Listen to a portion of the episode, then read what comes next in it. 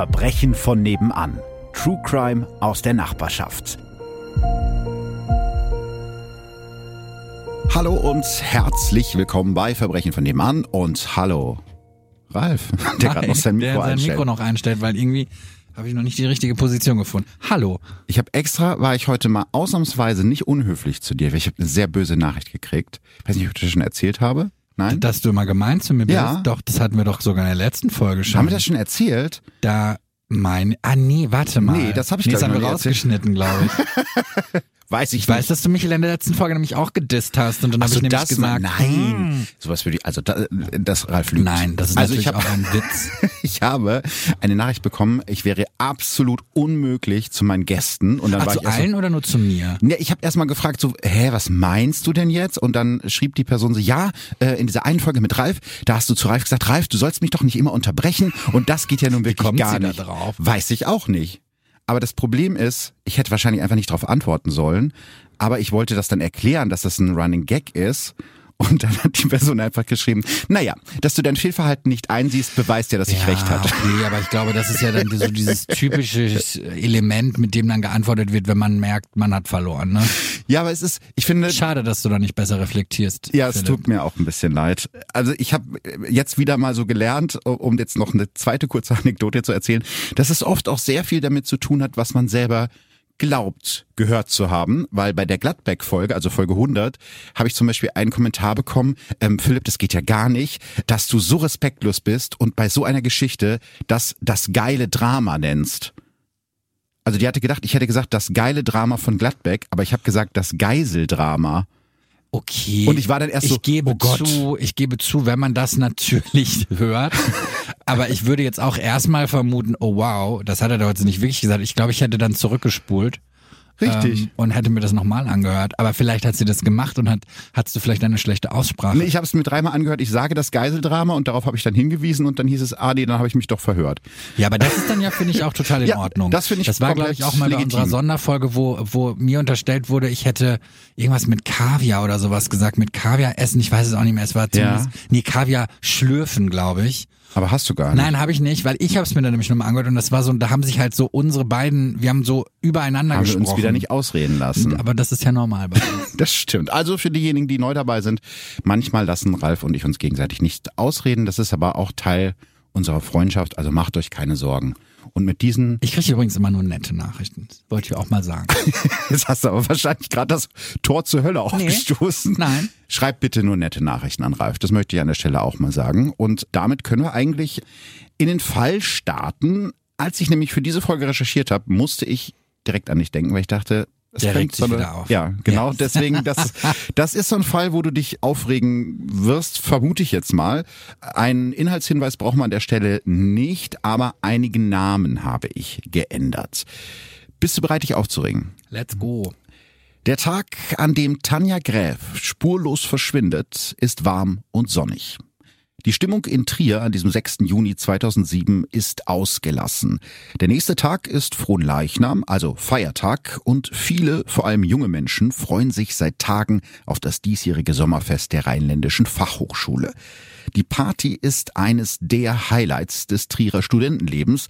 Auch in diesem Jahr werden über 10.000 partyfreudige Gäste erwartet. Die Leute kommen aus der gesamten Umgebung, sogar über die nahegelegene Grenze aus Luxemburg. Weil so viele Menschen erwartet werden und der bisherige Platz auf dem Gelände der Fachhochschule nicht ausreicht, soll dieses Jahr auch im Parkhaus der FH gefeiert werden. Deshalb gibt es einen kostenlosen Shuttlebus zwischen der Trierer Innenstadt auf der rechten Seite der Mosel zur FH auf der anderen Seite des Flusses. Eine derjenigen, die sich an diesem Mittwoch schon riesig auf das Sommerfest der FH freut, ist die 21-jährige Tanja Gräf. Tanja, eine fröhliche junge Frau mit rotblonden Haaren, stammt aus dem Dörfchen Korlingen in der Nähe von Trier und studiert an der FH auf Lehramt. Am frühen Nachmittag dieses 6. Juni kommt sie von ihren Vorlesungen nach Hause zu ihren Eltern Waltraud und Karl Hans. Die beiden haben den Tag im Garten verbracht und freuen sich jetzt zusammen mit ihrer Tochter zu essen. Mama Waltraud will Tanja später mit dem Auto zur Party fahren, damit sie nicht auf den Shuttlebus warten muss. Um halb neun ist Tanja mit ihren Freunden auf dem Campus verabredet. Sie hat also noch genug Zeit, sich in Ruhe fertig zu machen. Sie entscheidet sich für ein braunes T-Shirt, eine Jeanshose und weiße Sneaker. Ihre Haare hat sie hochgesteckt. Besonders stolz ist Tanja auf ihre bunte Umhängetasche, die sie aus einem alten Hawaii-Hemd ihres Vaters genäht hat. Bevor sie zu ihrer Mutter Waltraud ins Auto steigt, führt Tanja ihrem Vater noch ihr Outfit vor. Fein, so kannst du laufen, sagt Karl-Hans. Dann drückt er seiner Tochter einen Kuss auf die Wange. Es wird das letzte Mal in seinem Leben sein, dass er Tanja sieht. Wenige Zeit später setzt Waltraud Tanja auf einem Parkplatz nahe der FH ab. Dort will sich Tanja mit ihren Freunden treffen, unter anderem mit Andreas, einem Musiker, den sie seit etwa einem Monat trifft. Tanja und Waltraud verabreden, dass Tanja am nächsten Tag spätestens zum Mittagessen wieder zu Hause sein soll. Dann verabschieden sich Mutter und Tochter und Waltraud ruft ihr hinterher, pass auf dich auf. Tanja dreht sich noch einmal um und wirft ihrer Mama einen Handkuss zu, dann geht sie davon. Als Tanja am nächsten Tag nicht zum Mittagessen kommt, hat ihre Mutter Waltraud direkt ein komisches Gefühl, denn eigentlich ist ihre Tochter immer zuverlässig. Telefonisch kann sie Tanja nicht erreichen, ihr Handy ist aus. Also ruft Waltraud Andreas an, schließlich war der gestern mit ihrer Tochter unterwegs. Doch der fragt nur verwundert, wie, ist sie nicht zu Hause? Andreas erklärt Waltraud, er habe Tanja am frühen Morgen auf der Party aus den Augen verloren und sei dann schließlich ohne sie zurück in die Stadt gefahren. Direkt nach dem Telefonat sagt Waltraud zu ihrem Ehemann, da ist was passiert.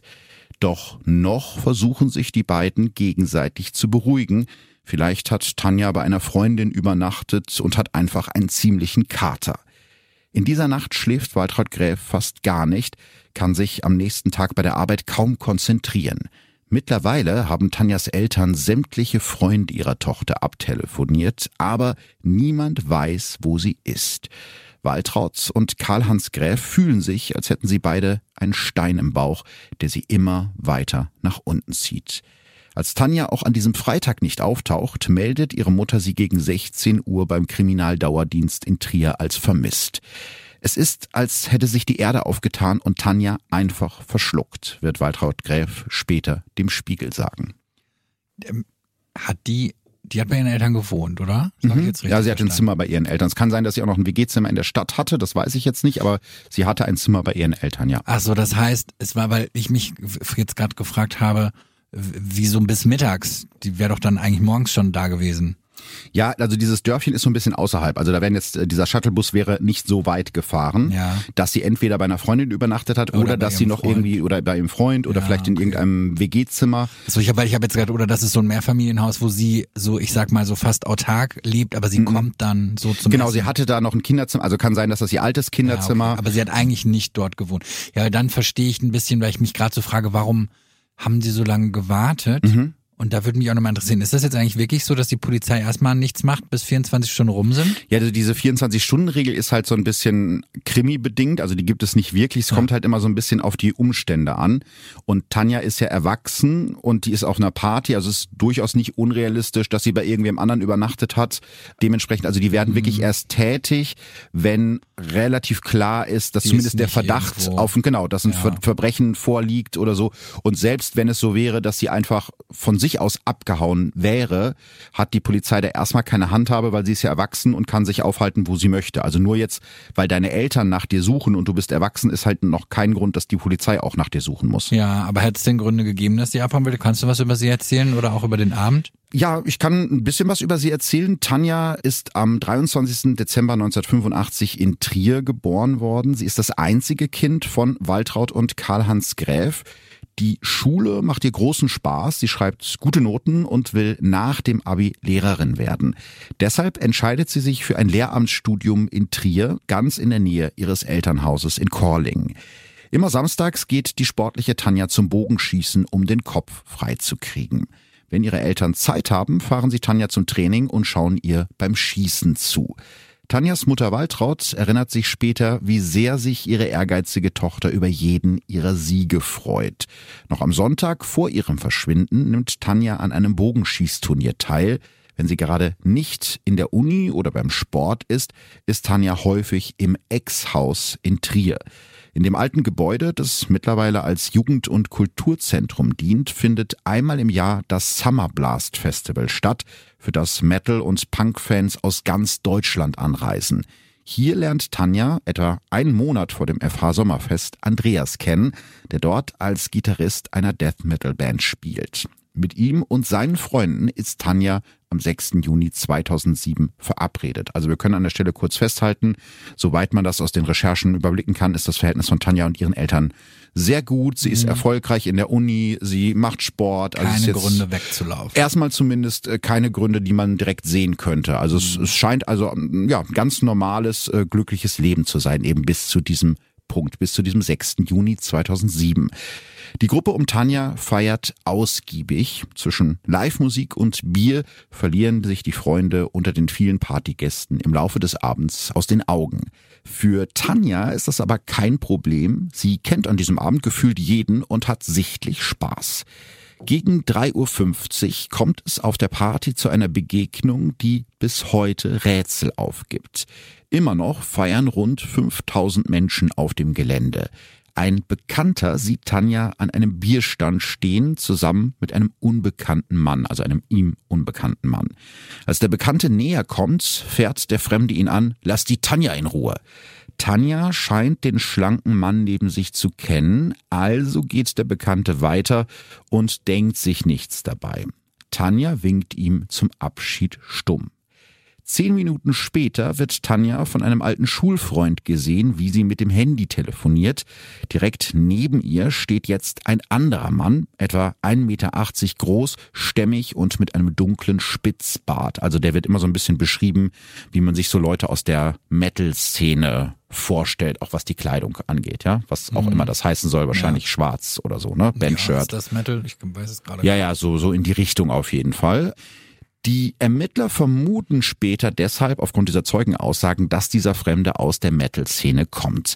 Die beiden Männer sind die letzten, mit denen Tanja Gräf lebend gesehen wird. Ja gut, das kann jetzt natürlich alles oder nichts bedeuten. Ja. Aber wann war das denn jetzt genau? Das ist vier Uhr morgens, also dieses Telefonat, von dem ich gerade erzählt habe, wo sie halt gesehen wird, neben diesem Spitzbad, wo sie mit dem Handy telefoniert. Sie telefoniert in diesem Moment mit Andreas, der die Party verlassen hat und bereits im Shuttlebus in der Stadt sitzt. Also das lässt sich nachher aufgrund der Verbindungsnachweise nachvollziehen. Als Tanja aufgelegt hat, redet sie noch kurz mit dem Schulfreund, der sie auf ein Bier einladen will. Also ne, der Schulfreund, von dem ich gerade erzählt habe, der letzte Zeuge sozusagen. Aber Tanja lehnt die Einladung ab und sagt ihm, ich muss noch zum Mickey Maus Kochplatz. Damit meint sie den Nikolaus Kochplatz direkt in der City von Trier. Und ja, äh, was für ein Zufall. Ich war vor einiger Zeit genau da. Dieser Platz liegt nämlich gegenüber dem Hotel, in dem ich auf meiner Tour in Trier geschlafen habe. Und dieser Platz ja, das ist halt so eine etwas größere Bushaltestelle. Das ist jetzt nichts wirklich Spektakuläres und wäre jetzt nicht so mein Favorite-Treffpunkt um vier Uhr morgens. Jedenfalls entscheidet sich Tanja, den Shuttlebus von der FH in die Trierer Innenstadt zu nehmen. Sie verabschiedet sich von ihrem Schulfreund und der sieht noch, wie Tanja zurück zu einer Gruppe geht, in der auch der fremde Mann mit dem Spitzbart steht. Um 4.13 Uhr ruft Tanja dann nochmal Andreas an. Dieses Telefonat ist ihr letztes Lebenszeichen. Äh, ist er denn da dran gegangen? Also haben die telefoniert? Sie haben noch mal ganz kurz telefoniert. Was die jetzt genau besprochen haben, ist halt nicht öffentlich bekannt. Aber wie gesagt, er war da schon sowieso auf einem anderen Dampfer unterwegs. Also der mhm. war schon in der Stadt. Ich glaube sogar schon auf dem Weg nach Hause. Aber ja, wie gesagt, der Inhalt des Telefonats ist halt bis heute nicht bekannt. Aber okay. es wäre natürlich interessant zu wissen. Es lässt halt Rückschlüsse dann vielleicht zu, was passiert ist in den letzten Stunden. Ja. Wie geht's stimmt. denn weiter?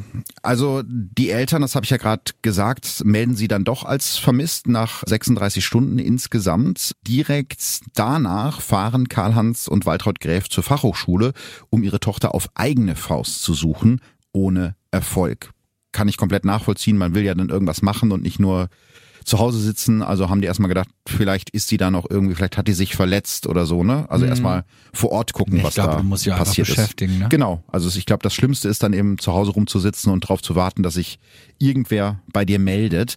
Mittlerweile hat sich Tanjas Verschwinden auch bei ihren Freunden rumgesprochen und äh, auch die versuchen bei der Suche zu helfen.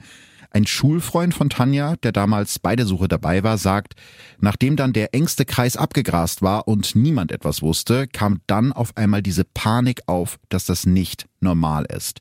Auch die Polizei geht ziemlich bald davon aus, dass Tanja nicht freiwillig verschwunden ist. Der Fall wird von der Einheit K11 der Abteilung für Kapitalverbrechen übernommen. Ziemlich schnell bildet die Polizei die Sonderkommission Fachhochschule Tanja Gräf. Kurze Zeit später wird eine Großfahndung nach Tanja eingeleitet. Rund 80 Polizisten durchsuchen mit Spürhunden das Gelände der FH und den angrenzenden Wald. Also du musst dir das so vorstellen, diese FH liegt halt außerhalb der Stadt, ne, auf so einem mhm. Hang und drumherum ist halt ziemlich viel Wald. Also es ist relativ einsam, ist jetzt nicht so eine Fachhochschule, die mitten in der Stadt steht. So. Mhm, okay. Von der FH aus in Richtung Mosel gibt es so eine Felswand aus rotem Sandstein, an der es zum Teil so 50 Meter steil in die Tiefe geht. Dieses Gelände ist nur sehr schwer zugänglich. Deshalb wird es aus der Luft mit Hubschraubern und Wärmebildkameras abgesucht. Gleichzeitig befragen die Ermittler Dutzende Zeugen und analysieren etwa 6000 Fotos, die während der Party auf dem Campus aufgenommen wurden. Dabei stoßen die Ermittler auf erste Hinweise, die auf ein Verbrechen hindeuten. Ein Zeuge namens W. erzählt, dass er in der Partynacht gegen 4.30 Uhr am Morgen bei sich zu Hause auf der anderen Moselseite von einem panischen Frauenschrei aus dem Schlaf gerissen wurde. Die schreiende Frau soll, so erzählt es der Zeuge, mehrmals Lass mich, lass mich in Ruhe gerufen haben. Der Schrei sei aus Richtung der stillgelegten Kabinenbahn gekommen, die in der Nähe der FH liegt und früher die beiden Moselufer miteinander verbunden hat. Also du konntest mit so einer Gondel praktisch über die Mosel fahren. Mittlerweile wurde die Bahn übrigens abgerissen. Ein anderer Zeuge will gegen 5.20 Uhr, als er gerade beim Abbauen nach der Party geholfen hat, einen Streit zwischen einem Mann und einer Frau beobachtet haben. Die Frau habe rotblonde Haare gehabt und soll ein braunes Oberteil und eine auffällige Umhängetasche getragen haben. Der Mann sei dunkelhaarig gewesen. Der Zeuge interpretiert den Streit als Beziehungskrise und sagt den Ermittlern, diese männliche Person hat versucht, auf die weibliche einzureden, dass sie sich beruhigen soll. Dann sei eine Gruppe junger Leute dazwischen gegangen und habe versucht, den Streit zu schlichten. Kurz darauf sei der dunkelhaarige Mann in einen blauen Peugeot mit gelben Kennzeichen gestiegen und weggefahren. Gelbes Kennzeichen, was ist das? Holland? Ja, also es könnte sein, die Niederlande haben ein gelbes äh, Kennzeichen, aber es könnte auch Luxemburg sein. Da gibt's auch teilweise gelbe Kennzeichen. Das ist ja von Trier ähm, um die Ecke. Mhm. Aber diese Spur nach dem ausländischen Auto führt ins Nichts erstmal. Ebenso wie die Zeugenaussage über die Frauenschreie am frühen Morgen. Die Polizei führte sogar, um sicher zu gehen, Hausdurchsuchungen in 17 Apartmenthäusern an der Paliner Straße, also in der Nähe der Kabinenbahn durch, aber findet nichts. Außerdem wird ein Phantombild des Spitzbarts angefertigt. Du erinnerst dich, dieser Mann, mit dem sie zuletzt lebend mhm. gesehen wurde. Die Polizei entscheidet sich aber dagegen, das Bild zu veröffentlichen. Erst vier Jahre später wird die Identität des Mannes ermittelt, aber dazu komme ich später. Wieso entscheiden die sich dann dagegen? Das ist eine sehr gute Frage und das lässt sich bis heute nicht nachvollziehen, warum die sich dagegen entschieden haben. Aber wie gesagt, das Thema machen wir gleich nochmal auf. Aber das heißt jetzt, eigentlich haben die Ermittler in den Wochen nach Tanjas Verschwinden nichts in der Hand. Nö. Also absolut gar nichts und genau das lässt Tanjas Freunde und vor allem ihre Eltern immer mehr an den Ermittlungen zweifeln. Wobei man ja sagen muss, es ist ja nicht so, dass die Polizei keinen Aufwand betrieben hätte. Ne? Also die ja, haben sie da, waren nicht untätig. Nee, sie waren nicht untätig, große Suchtrupps losgeschickt, Hubschrauber mit Wärmebildkameras, äh, Hunde losgeschickt, aber eben all das hat zu nichts geführt und es gibt eben zu diesem Zeitpunkt auch überhaupt gar keine Ansatzpunkte Tanjas Freunde und ihre Eltern verstehen nicht, warum diese ganzen Hinweise, die es ja gegeben hat, nicht zu einer einzigen konkreten Spur führen. Arbeiten die Ermittler vielleicht nicht sorgfältig genug? So erzählt Tanjas Mutter Waltraud über einen Besuch von zwei Polizisten kurz nach dem Verschwinden ihrer Tochter. Da kamen zwei Polizeibeamte in Uniform und fragten nach Kleidungsstücken für die Hunde. Waltraud Gräf bietet den Polizisten Tanjas Schlafanzug und ihre Bettwäsche an, weist aber darauf hin, dass sie beides schon gewaschen hat. Die Polizisten sagen ihr, dass das nicht schlimm wäre. Tanjas Mutter glaubt außerdem sich zu erinnern, dass die Ermittler beim Einpacken der Kleidungsstücke nicht mal Handschuhe tragen. Kurz darauf stehen dann wieder Polizisten vor der Tür, die nach getragener Kleidung ihrer Tochter fragen, weil die Spürhunde mit den vorherigen Stücken nicht arbeiten konnten. Was ja auch irgendwie logisch ist, wenn die bereits gewaschen haben und nicht mehr nach Tanja gerochen haben. Ne? Das weiß ich gar nicht. Also es kann sein, dass es so ein ganz bisschen äh, reicht. Ich bin jetzt kein Spürhundeführer, aber sinnvoller ist natürlich Kleidung, die wirklich nach der Person riecht. Ja, die Frage ja? ist jetzt natürlich wahrscheinlich auch, wann hat sie das letzte Mal getragen? Weil wenn sie da ja gar nicht gewohnt hat, dann wäre Bettwäsche im Zweifel natürlich schon ja. Also ich bin mir nicht ganz sicher. Also es wird immer von Tanjas Zimmer bei ihren Eltern berichtet, deswegen ich glaube schon, dass sie die meiste Zeit da gewohnt hat. Es kann aber sein, dass sie noch irgendwie ein kleines WG-Zimmer hm. in der Stadt oder so hatte. Also es gab definitiv äh, Kleidung. Nichtsdestotrotz ja. merkwürdig. Ja, wirklich merkwürdig, das stimmt. Als die Beamten weg sind, wendet sich Waltraud Gräf verzweifelt an ihren Mann und fragt sich laut, was geht denn hier ab? Wenn die einfachsten Dinge hier nicht laufen, dann wird unsere Tochter nie gefunden. So Unrecht hat Waltraud Gräf damit nicht, denn Tanja bleibt weiter verschwunden. Im Januar 2009 wird die Soko Tanja Gräf aufgelöst. Der Fall wird kurzzeitig zu den Akten gelegt. Danach ermittelt für einige Zeit wieder eine dreiköpfige Ermittlergruppe, also eine wesentlich kleinere Gruppe. Eine Zeit lang gibt es das Gerücht, der belgische Serienmörder Ronald Jansen, der 2011 für drei Morde zu lebenslanger Haft verurteilt wurde, könne hinter Tanjas Verschwinden stecken. Das wird aber nach einiger Zeit widerlegt. In der gesamten Zeit weigern sich Karl Hans und Waltraud Gräf aufzugeben und suchen weiter regelmäßig das Gebiet um die FH in der Hoffnung ab, doch noch eine Spur ihrer Tochter zu finden. Waltraud Gräf sagt dazu in einem Interview, man hat zwar gewusst und verstanden, da liegt nichts mehr, aber man hat immer noch gesucht. Also wirklich diese absolute Verzweiflung. Ne? Ja, also das ist jetzt ein ganz bescheuerter Vergleich, aber ich finde, das ist ein bisschen damit zu vergleichen, wenn man was verloren hat, jetzt einfach nur ein Gegenstand. Mhm. Und man ist sich aber sicher, man hat ihn irgendwo gesehen. Dann ist man ja auch immer wieder auf der Suche danach, obwohl man eigentlich weiß, ich habe da schon 20 Mal nachgeguckt. Aber ich glaube, dieser, Stimmt. diesen Gedanken wird man natürlich, und gerade dann bei einem Menschen natürlich noch was ganz anderes. Ja. Ich glaube, das ist dann auch so diese letzte Hoffnung, an die man sich klammert.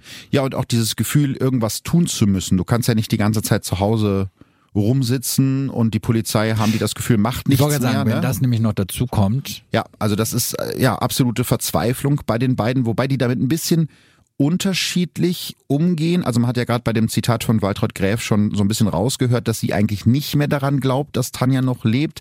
Vater Karl Hans dagegen, der will weiter daran glauben, dass seine Tochter noch am Leben ist. Er zündet jeden Abend eine Kerze vor dem Familienhaus an, geht in Tanjas Zimmer, welches auch drei Jahre nach ihrem Verschwinden noch so aussieht wie an dem Tag, als sie es zum letzten Mal verlassen hat. Dann stellt sich Karl-Hans Gräf an das Bett seiner Tochter, betet und spricht mit ihr. Leben kann man das eigentlich nicht nennen, erzählen die beiden. Von Tag zu Tag geht es ums Überleben, weil die Lebensperspektive ist ja bei uns nicht mehr da. Von der Polizei hören Tanjas Eltern nach eigenen Angaben nach dem Verschwinden kaum etwas. Sie bekommen keinerlei Informationen über den Stand der Ermittlungen. Wenn es doch mal neue Hinweise gibt, erfahren sie das nicht von der Polizei, sondern aus den Medien. Deshalb nehmen sich die beiden drei Jahre nach dem Verschwinden ihrer Tochter einen Anwalt.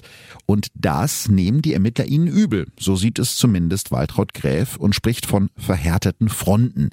Rechtsanwalt Detlef Böhm glaubt nicht, dass schon alle Spuren bearbeitet wurden, wie die Polizei behauptet.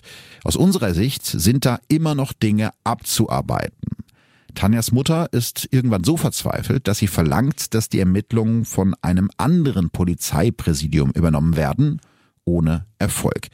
Auch das kann ich ein Stück weit nachvollziehen. Total, du auch, ja, ne? zu 100 Prozent. Also diese Verzweiflung kann mhm. ich nachempfinden, weil man selbst kann nichts machen ja. und man hat das Gefühl, es passiert nicht genug. Auf der anderen Seite ist es natürlich auch irgendwie schwierig, A, in solche Ermittlungen mit eingebunden mhm. zu werden, weil auch wenn ich das jetzt nicht in diese Richtung meine, ist das natürlich nicht ausgeschlossen, dass die selbst was damit zu tun hätten. Also natürlich können die nicht alle ja. Informationen bekommen. Ja. Aber es ändert nichts daran, dass sie ja ganz klar das Gefühl haben, dass da Informationen vorhanden sind, die dann ja an die Presse gehen. Mhm. Und sie, also ich weiß auch gar nicht, gibt es da so Beauftragte für Angehörige bei der Polizei, die für sowas zuständig sind? Es gibt es nicht überall, nein. Also manche Polizei, äh, ja Landespolizeistellen haben, haben so extra Ausbildungen dafür, so eine Art Kontaktperson, die sich Aber dann das sind dann kümmert. ganz normale Kommissare oder gibt es da eine tatsächliche Stelle für? Soweit ich weiß, sind das normal arbeitende Polizistinnen und Polizisten. Es gibt natürlich sowas wie Seelsorger oder so von der Polizei, aber die sind, glaube ich, eher dann für den ersten Moment den Leuten ja, die das an kann ich auch verstehen, aber gestellt. ich finde, das, weil ich gebe zu, ich finde, das ist nicht zwangsläufig Aufgabe der Kommissare, Ja, ja, klar, weil die, die sollen ja, ja- ermitteln. Genau. So, weil das ist halt auch etwas, was man natürlich auch mit beachten muss.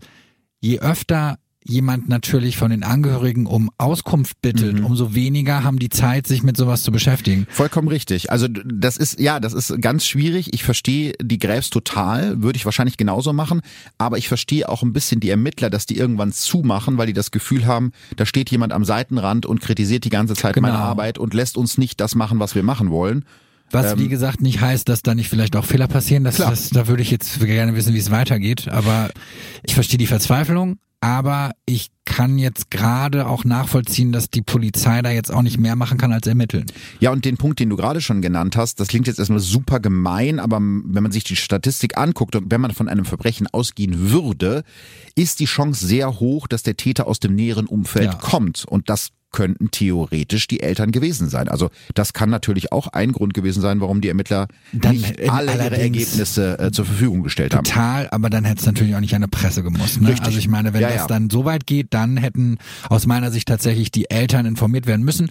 Aber da fände ich dann halt eine Stelle gut, Ja. wo man wirklich sagt, okay, das ist eine Angehörigenbetreuung und die ist dafür zuständig, solche Informationen vernünftig zu kommunizieren. Aber gut, Absolut, aber äh, da habe wird ich jetzt auch einen Job geschaffen. Du hast einen Job geschaffen, aber das wird leider, kann ich schon mal sagen, in diesem Fall noch häufiger passieren. Ich kann ja mal kurz erzählen, wie es danach weitergeht. 2011 kommt dann doch noch mal ganz kurz Bewegung in den Fall. In der Nähe der FH werden Rodungsarbeiten durchgeführt und die Polizei entscheidet sich kurzfristig, diese Arbeiten als Anlass für eine weitere Suchaktion nach Tanja zu nutzen. Tanjas Eltern erfahren dadurch auch erst aus der Presse. Erneut werden Spürhunde eingesetzt und Höhenretter seilen sich an den roten Felsen die steile Felswand hinab. Also da ist das Verschwunden von Tanja schon vier Jahre her zu dem Aber Zeitpunkt. ich sehe das jetzt gerade richtig. Mhm. Die fangen an, die hören auf, die fangen an, die hören auf. Das ist die ganze Zeit so ein Hin und Her. Ja. Also wenn du jetzt zum Beispiel eine Sonderkommission hast und du hast keine Ermittlungsansätze mehr, Das verstehe ist ich klar, total. ne? Dass man irgendwann sagt, wir müssen es einstellen, habe ich vollstes Verständnis für. Irgendwann geht, also nein, nicht Verständnis, sondern ich kann nachvollziehen, dass man irgendwann sagen muss, okay, das verschwendet jetzt Ressourcen. Punkt. Genau, weil es gibt vielleicht gerade einen anderen Mordfall, Ja. den man Okay, erfolgsversprechender ah, okay, und das kann. könnte es dann natürlich auch erklären. So, und dann waren wieder äh, Ressourcen frei, weil Ja. gerade weniger zu tun und dann hat man gesagt, Mensch, dann können wir uns den Fall jetzt ja nochmal angucken. Genau, und da war jetzt zum Beispiel wirklich diese Rodungsarbeiten waren der Anlass, weil da praktisch an diesen Felsen äh, Gebüsch weggeschnitten wurde. Aber Da das finde ich jetzt erstmal ne, Da kann man nutzen, da Ja. gucken wir uns das jetzt nochmal genau an, aber eben auch das führt zu keinen neuen Ergebnissen. Kurze Zeit später, im März, tritt Waltraud Gräf bei Aktenzeichen XY auf. Mit im Studio sind neben ihrem Rechtsanwalt Detlef Böhm auch ein Ermittler der Polizei und der zuständige Staatsanwalt. Der beantwortet die Frage, warum es trotz einer Belohnung von 15.000 Euro und so vielen möglichen Zeugen immer noch keine Hinweise zum Verschwinden von Tanja Gräf gibt. So. Bei 13.000 anwesenden Personen auf einer solchen Feier meint man natürlich, man hätte unter Umständen auch 13.000 Zeugen. Aber 13.000 Menschen, das bietet auch eine gewisse Anonymität, in der durchaus auch einiges untergehen kann. Und da muss man dem Staatsanwalt eigentlich auch recht geben. Es ist ja erstmal seltsam, dass ein Mensch verschwindet in einer Umgebung, wo so viele andere Menschen sind. Die ist ja nicht irgendwie abends einsam auf der dunklen Straße verschwunden, sondern mitten von dieser Party. Aber wenn du dir jetzt vorstellst, du bist in einem Café und da sind fünf andere Leute, dann erinnerst du dich natürlich besser an diese fünf anderen Leute als nicht mal mehr an diese fünf ja, oder Leute vielleicht erinnern. an eine Person von denen. Aber wenn du jetzt, keine Ahnung, in einem Club mit tausend Leuten, so als wir mit Sebastian Bielendorfer feiern waren, Name-Dropping. Name-Dropping. Nein, aber äh, also wenn da jetzt jemand mir nachher Fotos vorgelegt hätte und gesagt, war der an dem Abend da, war die an dem Abend da? Also Keine ich finde, Ahnung. also ich So. glaube genau das ist die Sache. Also in einem Café zum Beispiel ist es ruhiger, Mhm. du hast einen besseren Überblick. Wenn dann etwas passiert, kriegst du es mit auf einer Party, wo es eh laut Stimmt. ist und wo die meisten Leute auch noch betrunken sind. Was willst du da mitkriegen? Ja, ja, weil das eben oft auch Material zu Verschwörungstheorien zu diesem Fall war, ja, dass Leute gesagt haben, das kann nicht sein auf so einer Party, aber wenn man drüber nachdenkt, es kann schon sein, dass da jemand verschwindet, ohne dass man das mitkriegt, weil naja, es ja eben auch so anonym ist. Verschwinden ist ja nun auch, also es war ja klar, sie war auf dem Weg nach Hause oder genau. zumindest auf dem Weg weg von Richtig. der Party. Ja. Also das heißt, auf der Party ist es dann ja anscheinend eh nicht passiert. Also wer soll es dann ja, ja also aber es hat sie eben auch niemand konkret weggehen sehen von dieser Party. Ne? Das mhm. ist ja eben der Vorwurf äh, an der Stelle. Im Jahr 2013 liegt Tanjas Verschwinden mittlerweile sechs Jahre zurück und ihre Eltern sind sich eigentlich sicher, dass ihre Tochter tot ist. Aber wie soll man sich von jemandem verabschieden, über dessen Schicksal man nichts weiß? Vor allem Tanjas Mutter Waltraud will die Hoffnung nicht aufgeben, dass sich das Rätsel um ihre Tochter doch noch irgendwann aufklärt. Doch am 17. Juli 2013 trifft sie der nächste Schicksalsschlag. Ihr Mann, Tanjas geliebter Vater Karl-Hans, stirbt nach einer Krankheit. Waltraud Gräf sagt über den Tod und die Beerdigung ihres Mannes, ich habe ihn in die Erde eingelassen und würdevoll beerdigt. Das gibt einem ein ganz anderes Gefühl als bei unserer Tochter. Da weiß ich immer noch nicht, wird sie noch gefunden? Wird sie jemals gefunden? Erlebe ich das noch? Sie will nicht, dass Tanjas Schicksal einfach vergessen wird, also erzählt sie weiter ihre Geschichte, zum Beispiel auch am 20. Mai 2014 in der Talkshow von Markus Lanz. Neben Waltraud Gräf sitzt ihr Rechtsanwalt Detlef Böhm, der die Ermittlungen der Polizei scharf kritisiert. Es gab schon 2007 sehr gute Hinweise, erklärt der Anwalt, denen ist man aber erst Jahre später nachgegangen. Und dann können Sie sich ja vorstellen, dass eine Zeugenaussage von der Qualität dann nicht mehr so ist, wie 2007. Was ja auch richtig ist. Genau. Hat die Polizei darauf reagiert? Auf diese Vorwürfe von dem Anwalt, nein, die haben gemauert. Also nachvollziehbarerweise. Der Anwalt hat ja zum Beispiel auch kritisiert, dass die Polizei auch sieben Jahre nach Tanjas Verschwinden immer noch nicht weiß, wo sie sich zuletzt gerne aufgehalten hat. Also was sie sozusagen gemacht hat, wenn sie jetzt Wo nicht wären so Go-to-Spots gewesen. Genau, hm. sowas zum Beispiel und auch mit wem sie besonders viel zu tun hatte. So wurde zwar Tanjas ja Freund kann man ihn nicht nennen, die waren nicht fest zusammen, vielleicht können wir ihn irgendwie Schwarm nennen, also dieser Andreas, den kannte sie ja erst kurz und mit dem war sie unterwegs an dem Abend ihres Verschwinden. Der ist überprüft worden, also da hat die Polizei gesagt, der kann es nicht gewesen sein, weil er erwiesenermaßen, als sie verschwunden ist, schon in der Stadt war. Aber sein Freundeskreis, ne, die an diesem Abend auch mit dabei waren, die sind nicht überprüft worden. Waltraud Gräf fasst das mal in einem Interview so zusammen, wir suchen nicht die Nadel im Heuhaufen, wir suchen den Heuhaufen an sich. Am Ende der Sendung appelliert Rechtsanwalt Böhm, ähnlich wie in der Ausstrahlung von Aktenzeichen XY, an mögliche Zeugen, sich nochmal ins Gedächtnis zu rufen, ob sie nicht doch etwas wissen. Besonders wichtig ist die Zeitspanne um den Bierwagen, also kurz vor ihrem Verschwinden, um herauszufinden, wer die Gruppe war, mit welcher Tanja zuletzt gesehen wurde, bevor sie sich in der Stadt noch mit Andreas und seinen Freunden treffen wollte. Ich finde das kompliziert, mhm. weil ich, weil, weil mich da jetzt wirklich so ein bisschen wurmt, dass keiner weiß, wieso wurde da nicht ermittelt oder wurde ermittelt, mhm. aber die Ergebnisse waren aus irgendeinem Grund gingen in eine Richtung, dass man gesagt hat, das ich sag jetzt mal, kann man so nicht benutzen oder ist es klar, die haben damit nichts zu tun. Nichtsdestotrotz, es gab ja Verdächtige, ne? Ja. Es gab ja diesen Spitzbart. Genau. Und der taucht ja mhm. schon ganz am Anfang eigentlich auf, ne? Also naja, und von, der wird ja auch eigentlich relativ äh, eindeutig in einem Konflikt mit ihr gesehen. Oder nee, vertue ich mich gerade? Nee, das ist der davor. Nein, das war der Unbekannte, ne? Das war der schlanke Unbekannte, ja. Ach so, okay. Aber der Spitzbart ist der Mann, mit dem sie zuletzt lebend gesehen wird. Also der, der die allerletzte Zeugenaussage, da war er, stand er sozusagen neben ihr. Also der taucht in mehreren Zeugenaussagen auf und das war in den Ermittlungen auch schon ziemlich am Anfang klar. Ja, aber warum ist die Polizei da denn dann jetzt nicht weiter hinterher? Ja, das ist eine der ganz großen Fragen in diesem Fall. Wann wurde welcher Spur nachgegangen. Also es ist ja klar, wenn du so viele Spuren und Möglichkeiten hast, musst du priorisieren und überlegen, was ist am erfolgversprechendsten, ne? um was kümmern wir uns zuerst und so weiter. Und du hast ja gerade diesen Spitzbart genannt, von dem es, wie ich eben schon erzählt habe, schon zu Anfang der Ermittlung ein Phantombild gab. Und das ist aber eben nicht benutzt worden oder ist nicht öffentlich rausgegeben worden. 2011, also vier Jahre nach Tanjas Verschwinden, entdeckt der Kriminalhauptkommissar Günther de Schunti, der anfangs Teil der Soko Tanja Gräf war, auf Fotos vom FH Sommerfest eine Spur des mysteriösen Spitzbarts und es gelingt ihm sogar, den Mann zu identifizieren. Also ich vermute über andere Leute, die mit ihm auf einem Foto war, die man mhm. schon kannte.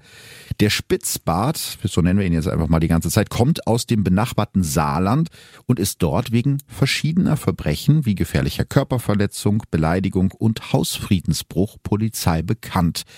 Außerdem gibt es Hinweise darauf, dass er ähnlich wie Tanjas Schwarm Andreas aus der Death Metal Szene kommt.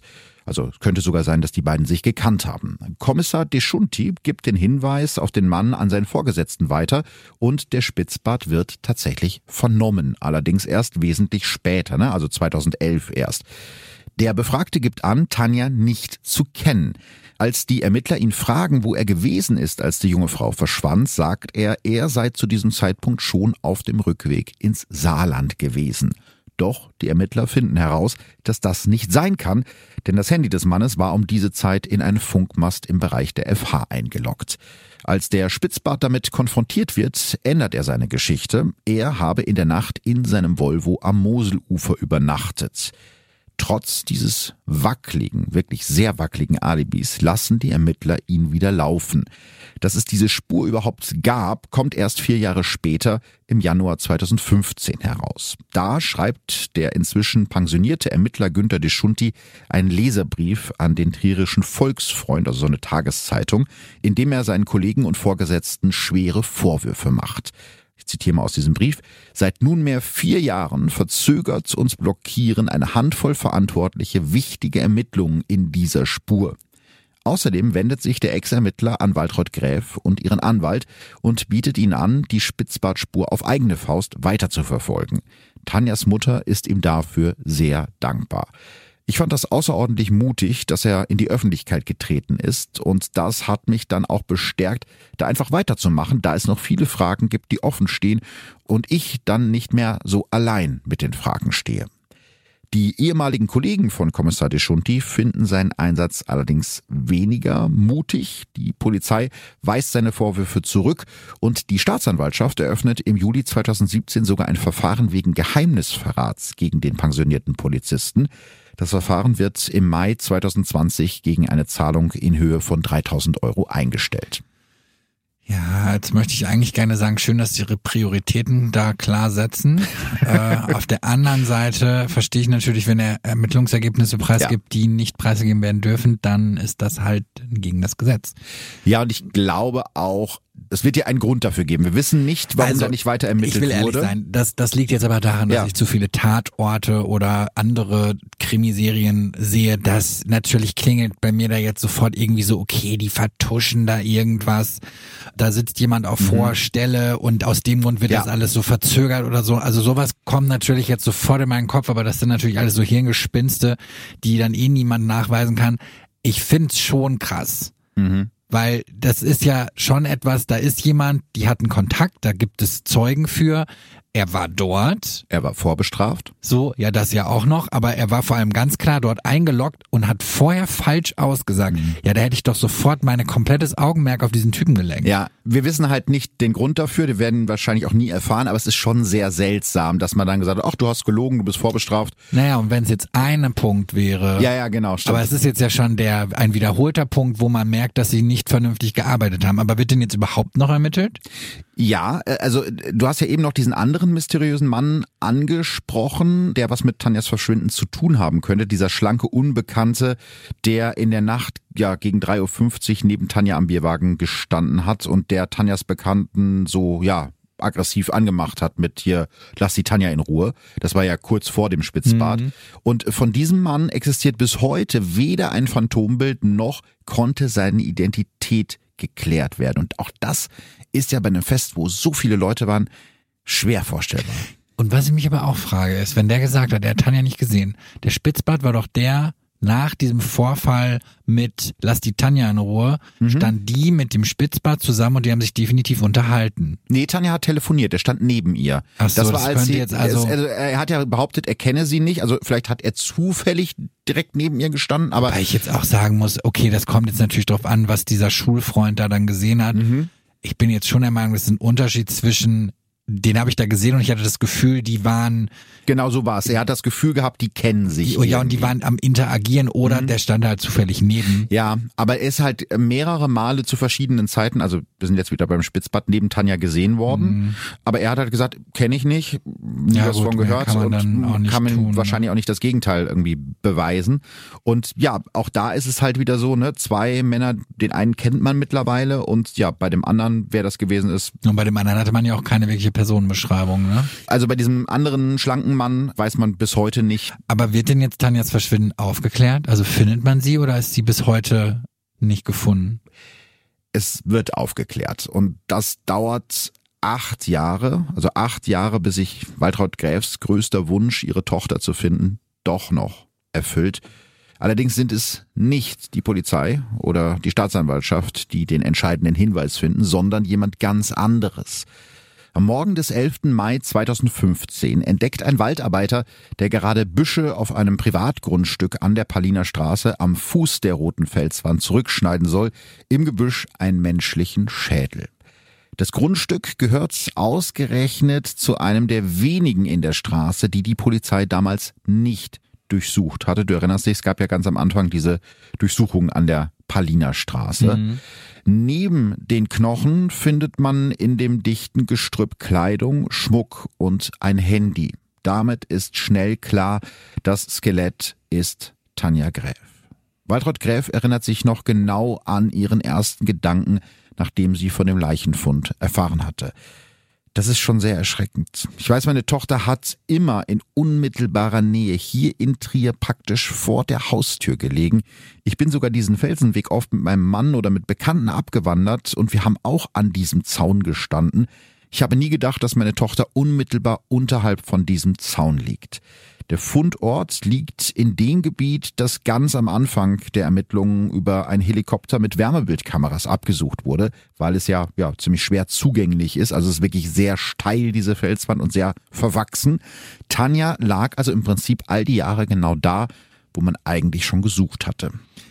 Okay, ich will ehrlich sein, ich habe gerade wahnsinnig viele Fragen, aber ich glaube, das schieben wir ans Ende. Ja.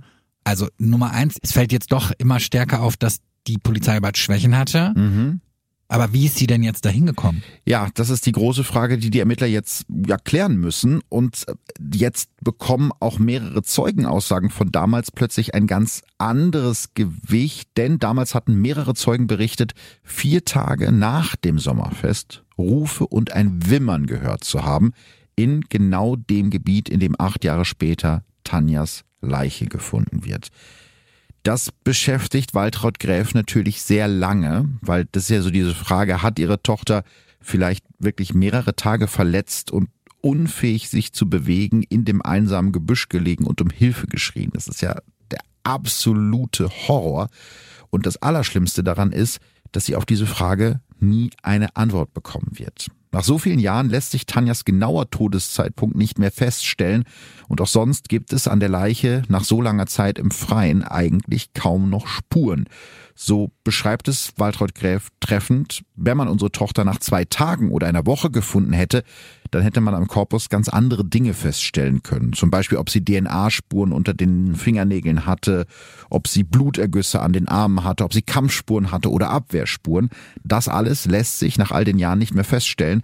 Aber zumindest können einige Dinge nach der rechtsmedizinischen Untersuchung der Überreste ausgeschlossen werden. Es gibt laut Gutachten an Tanjas Knochen zum Beispiel keinerlei Werkzeugspuren, das nennt man tatsächlich so, also grobe Verletzungen zum Beispiel durch ein Messer oder ähnliche Waffen, das lässt sich manchmal an den Knochen noch feststellen. Außerdem werden bei der Untersuchung der Leiche die durchtrennte Wirbelsäule sowie teilweise gebrochene oder verstauchte Halswirbel festgestellt. Laut Gerichtsmediziner wurden diese tödlichen Verletzungen wahrscheinlich durch einen Sturz aus etwa 50 Metern Höhe ausgelöst. Also vielleicht nochmal zu der Spurenlage. Das ist tatsächlich ganz ähnlich wie im Fall Frauke Liebs, weil wenn ein Körper eine gewisse Zeit im Freien liegt im Wald, dann sind halt nur noch Knochenreste übrig. übrig. Genau, und dann kannst du eigentlich, also für die Ermittler ist das Horror, weil da ist nicht viel mehr, was man da irgendwie feststellen könnte. Also man geht jetzt davon aus, dass Tanja den roten Felsen heruntergefallen ist oder gestoßen wurde. Und roter Felsen, das heißt zwar so, es klingt so, als wäre das ein Stein, aber es ist halt wirklich eine Felswand, ne, wo es 50 Meter runtergeht, die wirklich hoch und riesig ist für Waltraud Gräf, ja, wie für wohl die meisten Eltern, eine furchtbare Vorstellung. Sie will ihre Tochter als die lebenslustige junge Frau in Erinnerung behalten, die sie war, und eben nicht als zerschmettertes Skelett. Dabei helfen die Szenen, die sie einige Wochen später zufällig im Fernsehen sieht, natürlich nicht besonders. Da werden an verschiedenen Stellen am Roten Felsen lebensgroße Puppen die Klippen heruntergeschmissen. Waltraud Gräf sieht also im Fernsehen, wie ihre Tochter vor acht Jahren wahrscheinlich in den Tod gestürzt ist. Wieso ist denn das im Fernsehen? Sehr gute Frage. Also das Ganze ist eine Rekonstruktion des Bundeskriminalamts erstmal sinnvoll. Ne? Die wollen feststellen, ja. an welcher Stelle Tanja jetzt genau über die Felskante. Aber das Bundeskriminalamt strahlt sowas ja in der Regel nicht aus. Nein, also erstmal logisch, dass sie sowas machen, aber es wird halt begleitet von den lokalen Medien und es gibt eben Fernsehaufnahmen davon. Ja, gut, okay, das ist wahrscheinlich gut einsehbar. Ich überlege jetzt gerade so, was kann man ja verbieten? Naja, also. Ja, das ist das jetzt eine notwendige nein, das war jetzt keine Paparazzi. Genau, das ist noch, noch eine ganz andere Frage. Aber es waren jetzt keine Paparazzis. Also es gibt zum Beispiel auch Fotos von oben, wie diese Puppen also es war schon vor dem zugelassen. Song. Ja, genau. Die Medien waren zugelassen, weil die wahrscheinlich zeigen wollten, wir ermitteln hier. Ja, toll. Glückwunsch. Ja, äh, darüber kann man, glaube ich, streiten. Ich finde es eben wichtig, und da kommen wir wieder zum Punkt, den du eben schon genannt hast, wenn da so ein, ein Verbindungsbeamter oder irgendwer wäre, der Waltraud Gräf betreut, der hätte sagen müssen, passen Sie auf, wir müssen das jetzt tun, die Medien werden darüber berichten, okay. schalten Sie vielleicht besser den Fernseher nicht ein. Ja, das. Das ist ja das ich, Allerschlimmste. Ich, ich finde immer noch, warum muss das gerade jetzt, wo das ja noch sich wieder aufgewühlt hat, mhm. warum muss das sofort in die Medien? Das, das wird den Fall ja jetzt nicht nach ja, aber da, bringen. Doch, da kann man aber zeigen, wir ermitteln weiter, weil die, die Polizei ist natürlich zu dem Zeitpunkt großen Vorwürfen ja, ausgesetzt ja. und man muss zeigen, wir arbeiten hier und natürlich arbeiten Polizei und Medien zusammen. Das ist ja irgendwie auch part of the deal. Also, dass es ausgestrahlt wurde, finde ich gar nicht so schlimm. Ich finde schlimmer, dass man die Waltraud Gräf so damit alleine gelassen hat, dass man nicht gesagt hat, passen Sie auf, das sind Bilder, die so, wollen Sie wahrscheinlich nicht im Fernsehen sehen oder ne, schalten Sie den Fernseher ja, nicht wobei an. Sie dann das ja, so aber das kann man natürlich auch ganz schwer einschätzen, wo wird das dann gezeigt oder ja. Was. Also ich finde, dass die sagen, wir ermitteln, wir machen hier Tests, aber dass das dann so live mitbegleitet werden muss, das verstehe ich nicht. Aber alles gut. Ja, also es gibt dann nochmal so eine ähnlich traumatische Situation und zwar acht Wochen nach dem Auffinden von Tanjas Leiche, also Anfang Juli. Waltraud Gräf hört gerade nichtsahnd Radio, als es in den Nachrichten auf einmal um ihre Tochter geht und der Sprecher über Tanja sagt, Offenbar starb sie nicht an den Folgen eines Gewaltverbrechens. Das berichtet ein Gutachten der Rechtsmedizin, das morgen bei einer Pressekonferenz in Trier vorgestellt werden soll. Demnach gibt es keine Hinweise auf eine Gewalteinwirkung. Ein Unglück wird damit wahrscheinlicher. Waltraud Gräf ist völlig schockiert. Weder weiß sie von dieser Pressekonferenz, noch hat jemals jemand mit ihr über die Theorie gesprochen, dass ihre Tochter nicht wie bisher angenommen Opfer eines Gewaltverbrechens wurde, sondern durch einen Unfall gestorben sein soll. Einen Tag später, am 9. Juli 2015, findet dann die besagte Pressekonferenz statt. Dabei fasst der Leiter des Rechtsmedizinischen Institutes der Uni Mainz, Professor Reinhard Urban, seine Erkenntnisse nach der Untersuchung von Tanjas Leichnam so zusammen. Es gibt keine Anhaltspunkte, dass eine Gewalteinwirkung von dritter Hand stattgefunden haben könnte. Tanja ist laut Aussage von Professor Urban nicht gestoßen worden, sondern einfach gestolpert. Die Stelle, an der Tanja Gräf wahrscheinlich den roten Felsen herunterstürzte, sei so gefährlich, dass ein eventueller Angreifer mit ihr zusammen in die Tiefe gefallen wäre, so die Ansicht des Professors. Laut den Ermittlern ist das Ganze so abgelaufen und Achtung, das wird jetzt etwas grafisch. In der Nacht ihres Verschwindens klettert Tanja ganz in der Nähe der FH über einen 1,40 Meter hohen Zaun, der die Felskante eigentlich absichern soll. Dann stürzt sie in den Abgrund, allerdings nicht die kompletten 50 Meter. Etwa auf halber Höhe, also nach so 26 Metern, bleibt Tanja an einer Astgabel hängen. Zu diesem Zeitpunkt lebt sie bereits nicht mehr. Ihre Wirbelsäule und mehrere Halswirbel sind durch den Sturz gebrochen. Ihre Leiche hängt also einige Zeit an einer schwer einsehbaren Stelle an einem Ast am Roten Felsen, bis die Verwesung so weit fortgeschritten ist, dass der Körper auch die restlichen 24 Meter nach unten fällt und dort in dem Gebüsch am Fuß des Felsens aufkommt, in dem ihre Überreste acht Jahre später gefunden werden. Interessant ist allerdings, dass Professor Urban diese Theorie und die Ergebnisse der Sturzexperimente mit den Puppen auf der Pressekonferenz vorstellt, während sich Ermittler und Staatsanwaltschaft auffällig zurückhalten und das muss man vielleicht dazu erklären, Reinhard Urban ist ein sehr, sehr angesehener Rechtsmediziner, aber ist eben kein Sturzexperte. Also das ist praktisch, er wird nach vorne gestellt, um diese Theorie von Ermittlern und Staatsanwaltschaft zu präsentieren und ihr so ein bisschen wissenschaftliches ich, Gewicht zu verleihen. Ich möchte sie jetzt auch gar nicht als unplausibel mhm. abstempeln. Können wir vielleicht auch nochmal später zu kommen. Mhm.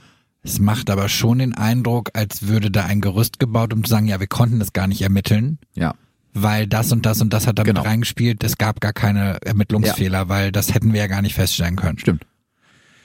War also ein Unfall laut Polizei oder ja. laut dem Bericht. Genau, davon gehen sie aus oder da sind sie sich sicher, dass es so gewesen sein Aber soll. Es gab ja definitiv Schreie an diesem Abend, mhm. die aus dieser Gegend gehört wurden. Wo sie abgestürzt ist, genau. Ja. Das ist ja diese sogenannte Kabinenspur wegen der Kabinenbahn, die da damals war. Also vielleicht nochmal zur Erinnerung, in der Nacht, als Tanja Gräf verschwand, will ein Zeuge in seiner Wohnung gegen 4.30 Uhr aus Richtung der stillgelegten Kabinenbahn auf dem Roten Felsen die panischen Schreie einer Frau gehört haben, die gerufen haben soll, lass mich, lass mich in Ruhe. Genau das würde ja, wenn die schreiende Frau Tanja war, gegen einen Unfall sprechen. Die Ermittler führen deshalb einen Schreitest durch, dessen Ergebnis wird ebenfalls bei der Pressekonferenz vorgestellt. Für das Gutachten wird nachgeprüft, ob der Zeuge in seiner Wohnung am Fuß der Klippen einen Schrei von oben auf dem roten Felsen wirklich hätte hören können. Ja, das Ergebnis, der Zeuge kann den Schrei über diese Entfernung gar nicht gehört haben.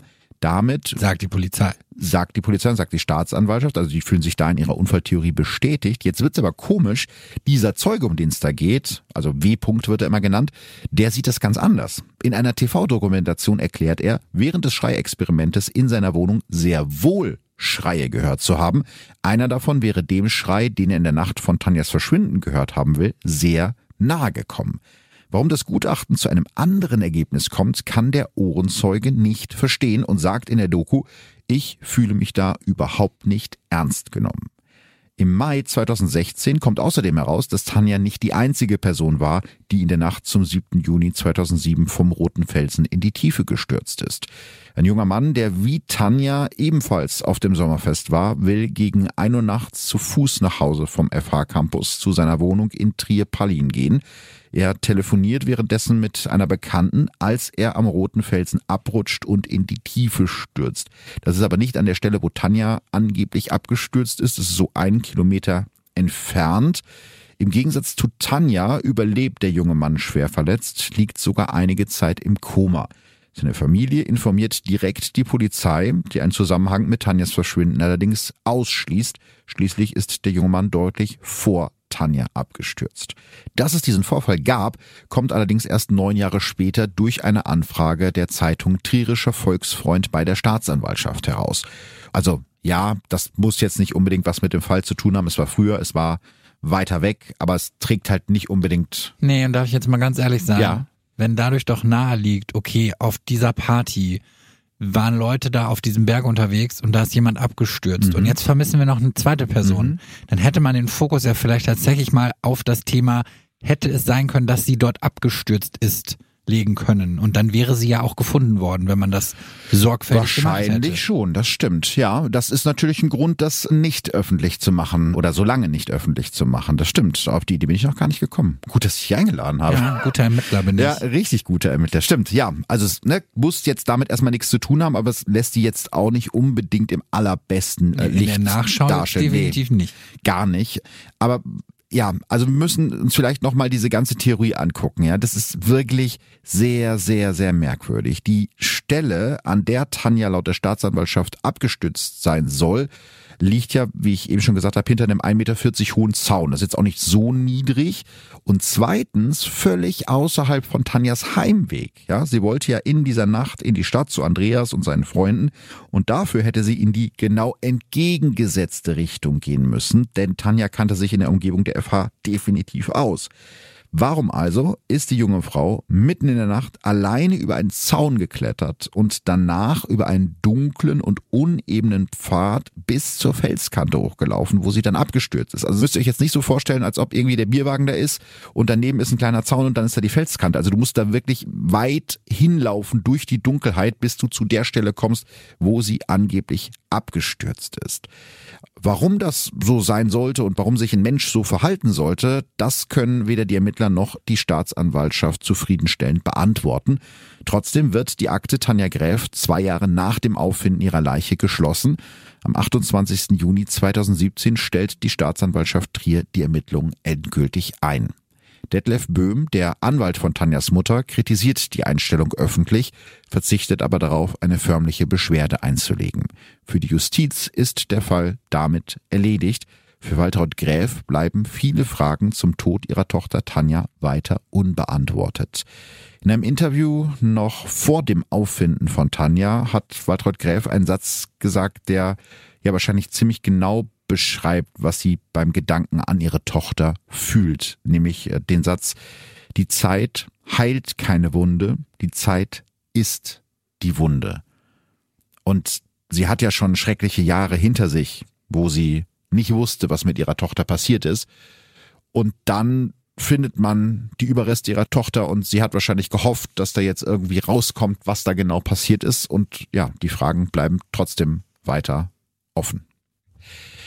Ja, irgendwie auch wieder so ein Fall, der einen so ganz unzufrieden zurücklässt. Du hast gerade eben schon mehrfach gesagt, du hast sehr, sehr viele ja, ganz Fragen. viele Fragen. Nein, ich möchte, kannst du mir mal ein Bild zeigen? Ich möchte einmal diesen roten Felsen sehen mhm. und wie das aussieht. Ja, also ich habe es ja gerade schon gesagt, roter Felsen, also erzeugt vielleicht ja, weil ich, ich, ich, ja, du hast eben auch schon gesagt Felswand, weil ich genau. dachte jetzt auch erst, das ist dann so, so, so eine Klippe wie bei hier König der Löwen und ja, so ähnlich ist es ehrlich gesagt auch. Also die FH liegt halt auf einem Berg sozusagen auf einem Hang und da geht's halt bei dieser Felswand wirklich 50 Meter steil runter.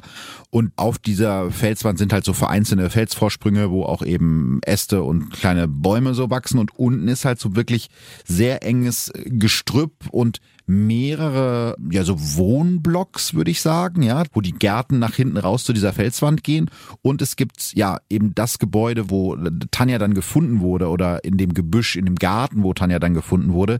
Das steht ein bisschen für sich alleine. Das ist ein bisschen außerhalb. Es sieht auch fast ein bisschen so aus, als wäre das nicht bewohnt gewesen. Aber das lässt sich von außen natürlich immer schwer beurteilen. Weil die Frage, die ich mir stelle, ist, ist das jetzt wirklich realistisch, dass das ein Unfall gewesen sein kann. Also die war ja nun immer auch noch alkoholisiert. Ich will jetzt der Polizei da nicht zureden, aber natürlich ist es möglich, dass die einfach im alkoholisierten Zustand gedacht hat, ich muss pinkeln.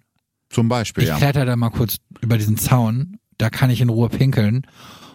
Und dann war das doch steiler als gedacht und dann ist sie da runtergerutscht. Ja, ich habe mal ein paar Bilder mitgebracht, das macht's vielleicht Kannst du mir die mal kurz zeigen? Ja, ich zeige dir die mal gerade und ihr könnt euch die äh, nachher bei Instagram, bei Facebook angucken. Also das ist okay. wohl die Stelle, wo sie abgestürzt ist. Also das ist jetzt praktisch von oben. Genau, das ist das, von oben. Das ist aber hinter dem Zaun. Aber ich finde schon, das ist extrem steil. Natürlich, es ist extrem steil, aber die Umgebung von diesem Zaun, also das, da führt so eine Art ja, Wanderweg her, ja.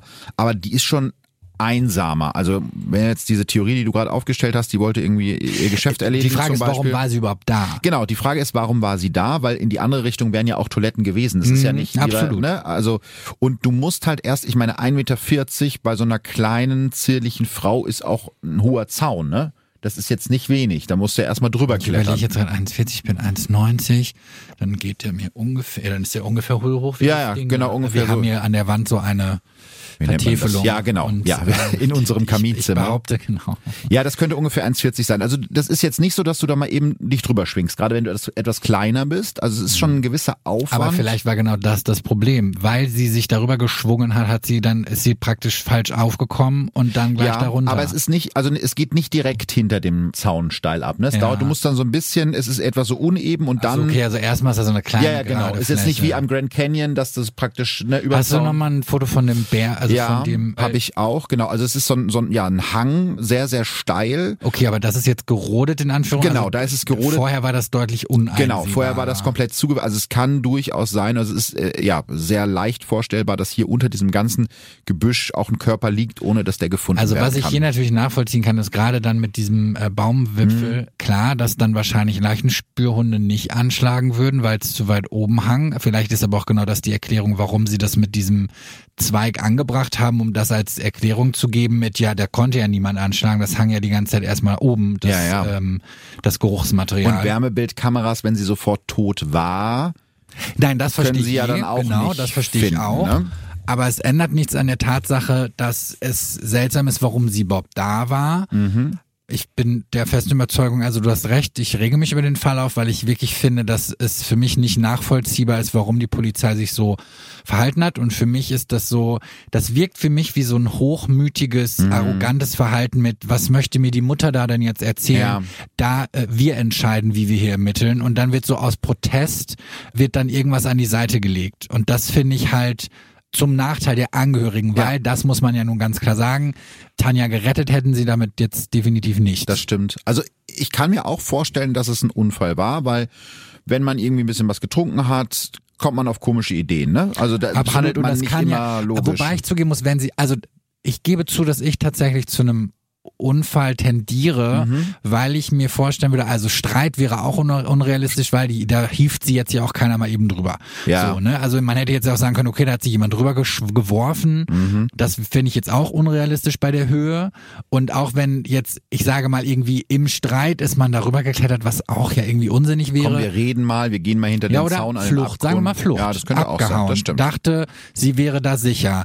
Das wäre vielleicht noch eine Möglichkeit, wo ich auch, mir auch mit auch erklären könnte, dass der Beteiligte nicht zur Polizei geht. Wenn es jetzt wirklich ein Unfall Ach so gewesen meinst du wäre. das? Also dass bei diesem Unfall noch jemand dabei war? Genau, Okay. aber Mhm. so, aber wenn es dann ein Streit gewesen wäre, ich, ich sage jetzt mal irgendwas, sie fühlte sich bedroht, deswegen ist sie geflohen, dann ist nachvollziehbar, dass derjenige sich nicht bei der Polizei Ja. meldet.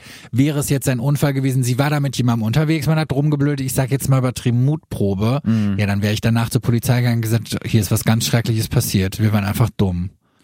Ich habe mittlerweile gelernt, dass, dass gerade Angehörige oft dazu tendieren, ein Gewaltverbrechen zu vermuten, ja, wenn, wenn was mit ihren Töchtern oder Söhnen oder so passiert. Also denkt man zum Beispiel an die Folge über Tron, ja, über ja, diesen Hacker in Berlin. ich verstehe das auch Da total, war, weil ne, das greifbarer ist. Genau, es ist greifbarer, es ist, Du weil hast einen Schuldigen, also du hast- nein, du hast keinen, aber du kannst das jemanden, Gefühl, oder da den großen jemand. Unbekannten die genau. Schuld geben zum Beispiel. Ja, deswegen finde ich das auch nachvollziehbar aus, aus Sicht der Angehörigen. Aber die Polizei muss natürlich in ihren Ermittlungen alles dafür tun, um diese ja, Verdächtigungen, wenn sie denn falsch sind, auszuräumen. Ja, also die müssen unbedingt verhindern, dass ein Eindruck entsteht, naja, die haben das nicht so ernst genommen und weil das gibt solchen Sachen natürlich Nahrung. Ja? Naja, und, und das muss man jetzt ganz klar sagen. Und da haben sie einfach, sorry, verkackt. Mhm. Weil, wenn sie vernünftig ermittelt hätten, gab es aus meiner Sicht genug Möglichkeiten, dass sie schon deutlich früher, Früher hätte gefunden können, ja, werden absolut. können. Ja. So, und das, was passiert ist, das eine, aber, und das ist halt das, was ich so schlimm daran finde, es wäre halt damals, das hat ja auch schon die Mutter gesagt, deutlich einfacher gewesen, dann anhand der Spuren festzustellen, was war jetzt tatsächlich die Todesursache, was ist passiert. Und das lässt sich jetzt nach dann damals acht Jahren halt eben nicht mehr rekonstruieren und dadurch haben sie es verkackt. Ja, und dadurch bleiben eben diese ganzen Fragen offen und dieses lähmende, dieser Gedanke, was wäre wenn und Naja, und ich habe ja auch das Gefühl, dass die Mutter da anscheinend auch nicht wirklich abgeholt wurde. Ja. Weil ich finde, dass, ich bin der Meinung, das sollte eine, tatsächlich eine, eine Position sein, die es bei der Polizei gibt, aber dass diese Angehörigenbetreuung, das muss man halt ernst nehmen. Und da Ja. kann man jetzt nicht sagen, ach, die nervt mich.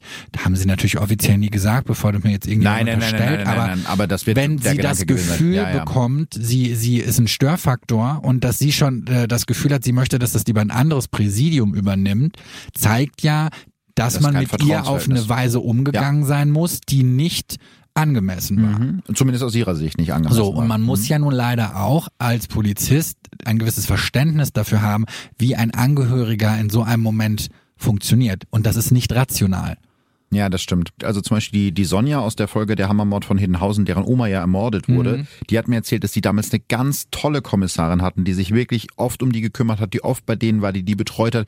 Die Kommissarin hat mir nachher auch noch äh, geschrieben und hat sich bedankt, hat gesagt, jetzt sich so gefreut, das zu hören, dass das so einen Unterschied gemacht hat, was sie. Äh, ja, aber das sollte die Regel sein. Auf ja. der anderen Seite, und das meine ich jetzt überhaupt nicht gegen diese Kommissarin, ist das halt Zeit, die fehlt, um mhm. zu ermitteln. Ja, und deswegen habe ich vollstes Verständnis, dass das schwer zu vereinbaren ist, aber dann muss man halt einen Weg finden, dann muss es im Notfall halt einfach jemand sein, der dafür abgestellt wird. Deswegen, ich hoffe, dass keiner von euch jemals in so eine Situation kommt, ja, Angehöriger von, von so einer Geschichte zu sein. Aber wenn, es gibt eben Hilfestellen, den Weißen Ring zum Beispiel kann ich sehr empfehlen, habe ich glaube ich in Folgen schon mal. Die machen eine ganz, ganz tolle Arbeit in der Opferbetreuung und es ist eben so wichtig, dass die Hinterbliebenen nicht alleine gelassen werden in solchen Fällen. Und da hat man jetzt eben gesehen, wie schlimm das sein kann für, für die Angehörigen. Denn das Wobei, hm? ich finde sowas auch wichtig aber die hätten jetzt ja nicht helfen können, diese Schnittstelle zu bilden oder machen Nein, nein, nein, nein, nein, nein, nein, das stimmt. Also diese Informationsschnittstelle zwischen Polizei und Angehörigen, ja. das machen die nicht. Aber nichtsdestotrotz, halt, ne, natürlich ist diese Seelsorge wichtig, genau. weil das ist natürlich einfach ein Verlust.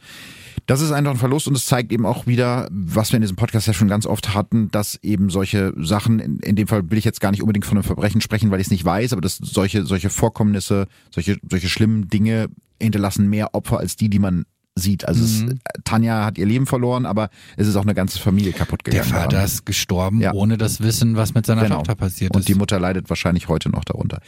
Ja, sehr spannender Fall, vielleicht kein klassisches äh, Verbrechen. Man weiß es nicht so ganz genau. Ähm, ich hoffe, die Folge hat euch trotzdem gefallen. Ich fand es sehr spannend, mit dir zu diskutieren und du hast einen neuen Job geschaffen, Ralf. Ja. Finde ich sehr, sehr gut. Möchte, ich rekrute gerne dafür. Sehr gut. Ja, vielen Dank nochmal, dass du da warst. Sehr gerne. Eine kleine Sache habe ich noch für euch. Ich habe ja schon gesagt, dass es dieses Jahr keine Live-Tour mit Verbrechen von nebenan geben wird. Aber es gibt trotzdem einen Live-Auftritt von mir, den ihr euch angucken könnt. Und zwar in Düsseldorf. Am 29. Oktober trete ich in Düsseldorf bei der allerersten Late Crime Show in der Mitsubishi Electric Hall auf. Das wird ein richtig fettes Ding. An dem Abend gibt's gleich drei True Crime Podcasts live on stage. Neben mir zum Beispiel Stimmen im Kopf und Mord am Mittwoch. Und diese Show in Düsseldorf ist im Moment die einzige Chance, mich live zu sehen, nachdem die andere Show in Gütersloh nach 24 Stunden ausverkauft war. Tickets für den Auftritt in Düsseldorf bekommt ihr überall, wo es Tickets gibt. Tschüssi. Tschüssi. Tschüss. Verbrechen von nebenan. True Crime aus der Nachbarschaft. Mehr Infos und Fotos zu unseren Fällen findet ihr auf unserer Facebook- und unserer Instagram-Seite.